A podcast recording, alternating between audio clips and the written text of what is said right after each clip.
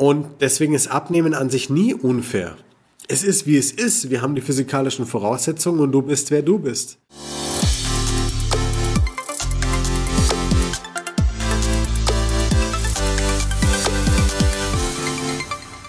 So, herzlich willkommen zu einer neuen Folge des Smart Body Upgrades, deinem Podcast, wenn es darum geht, abzunehmen, fit zu sein und ohne Bullshit, ohne irgendwelche gehypten Diäten und Kuren, Pillen und Co. Fortschritt zu machen und das auf nachhaltige Art und Weise.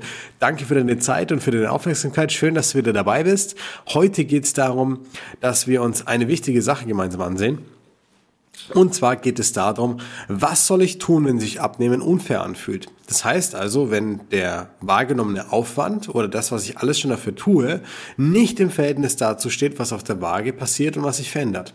Und wenn du das Gefühl kennst, also dass du mal irgendwie stecken bleibst beim Abnehmen, dass du nicht vorankommst, dass du sagst, das Gewicht bewegt sich einfach nicht mehr, obwohl ich auf mehr verzichte, obwohl ich noch mehr weglasse, obwohl ich noch mehr mache, dann bleib dabei und hör dir die Folge unbedingt bis zum Schluss an. Also, lass uns gleich loslegen. Unfairness beim Abnehmen. Was heißt Unfairness beim Abnehmen? Also du musst bedenken, es gibt verschiedene Gründe, aus denen sich Abnehmen unfair anfühlen kann. Beispielsweise, ich bin disziplinierter als sonst und versuche auf mehr zu achten. Trotzdem passiert nichts. Ich bin strikter als sonst, lasse Alkohol, Zucker und noch mehr weg als davor. Trotzdem passiert nichts. Ich mache mehr Sport. Trotzdem passiert nichts ich habe das Gefühl, ich achte auf alles oder ich esse jetzt nur noch gesund und trotzdem passiert nichts.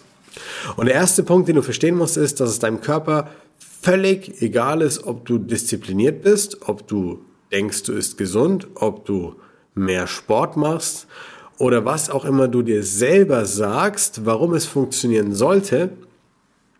Denn dein Körper denkt nicht, er reagiert und handelt nur basierend auf den biochemischen Signalen und dem, was du ihm an Input gibst. So, das ist der erste Punkt. Wie im echten Leben. Du bekommst leider nicht das, was du verdienst, sondern nur das, was du tolerierst.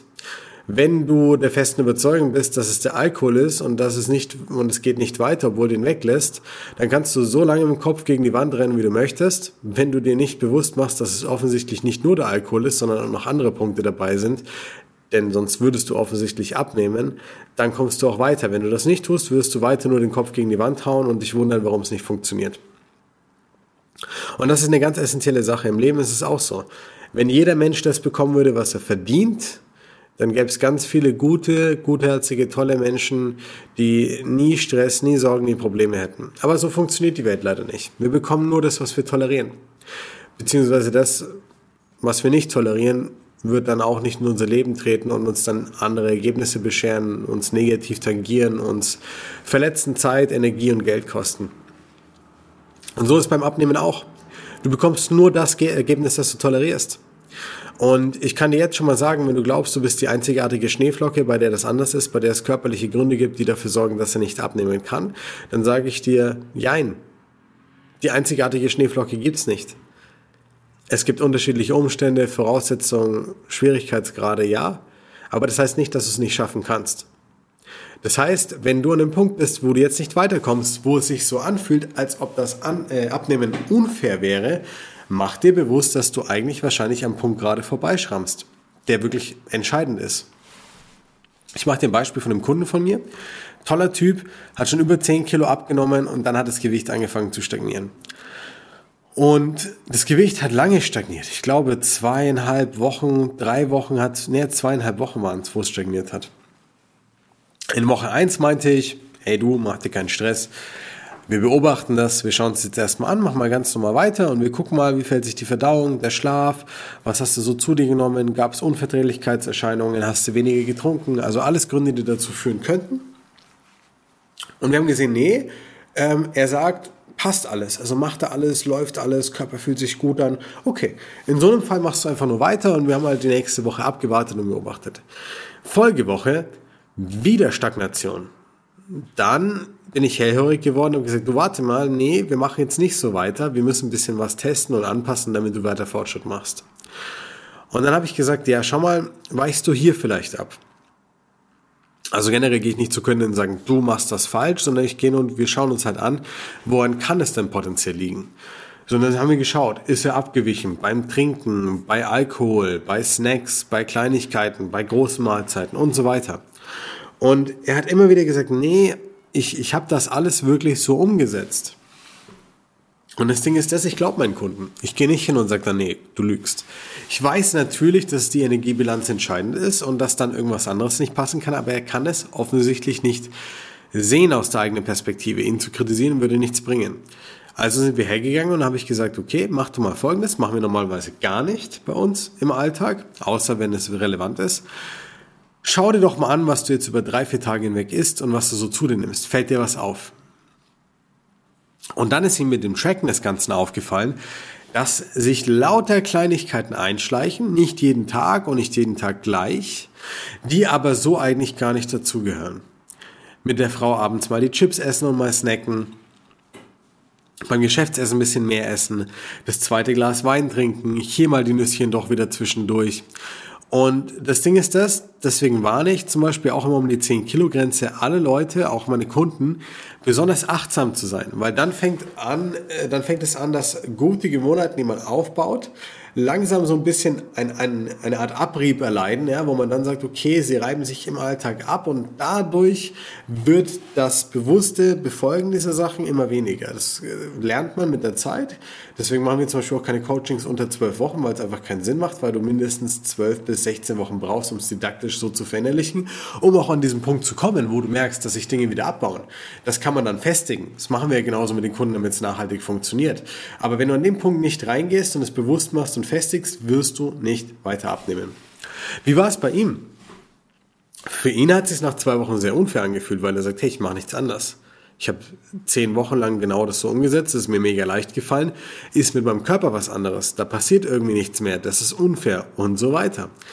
Als wir das getrackt haben und gesehen haben, dass es ins, insgesamt so sechs, sieben Sachen gab, die ihn abweichen lassen, haben wir nicht mehr groß darüber sprechen müssen, was der Faktor ist, sondern haben angefangen zu gucken, was sind Dinge, die hierbei für dich wichtig sind, die passieren, weil sie dir im Alltag fehlen was sind hierbei Dinge, die dir gar nicht wichtig sind und die einfach nur nebenbei passieren, weil es die Umstände bedingen, die Leute, mit denen du dann Zeit verbringst und so weiter.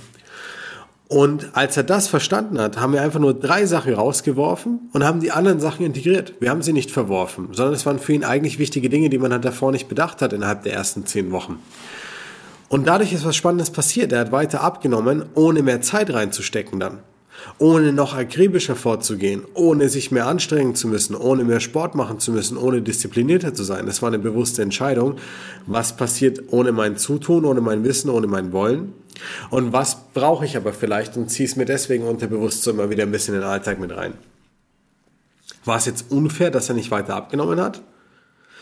Wäre es unfair gewesen, wenn er versucht hätte, noch disziplinierter zu sein, indem er noch mehr auf Dinge von dieser Liste verzichtet hätte, die er aber offensichtlich gebraucht hat? Hätte es ihm geholfen, noch mehr Sport zu machen? Obwohl der Sport bei den ersten 10 Kilo gar nicht wichtig war. Auch nicht. Weil der Appetit, der dadurch entstanden wäre, dann hätte er auch wieder unterbewusst mehr konsumiert, weil er es ja gar nicht bewusst am Schirm hatte und wusste. Hätte es ihm geholfen, gesünder zu essen?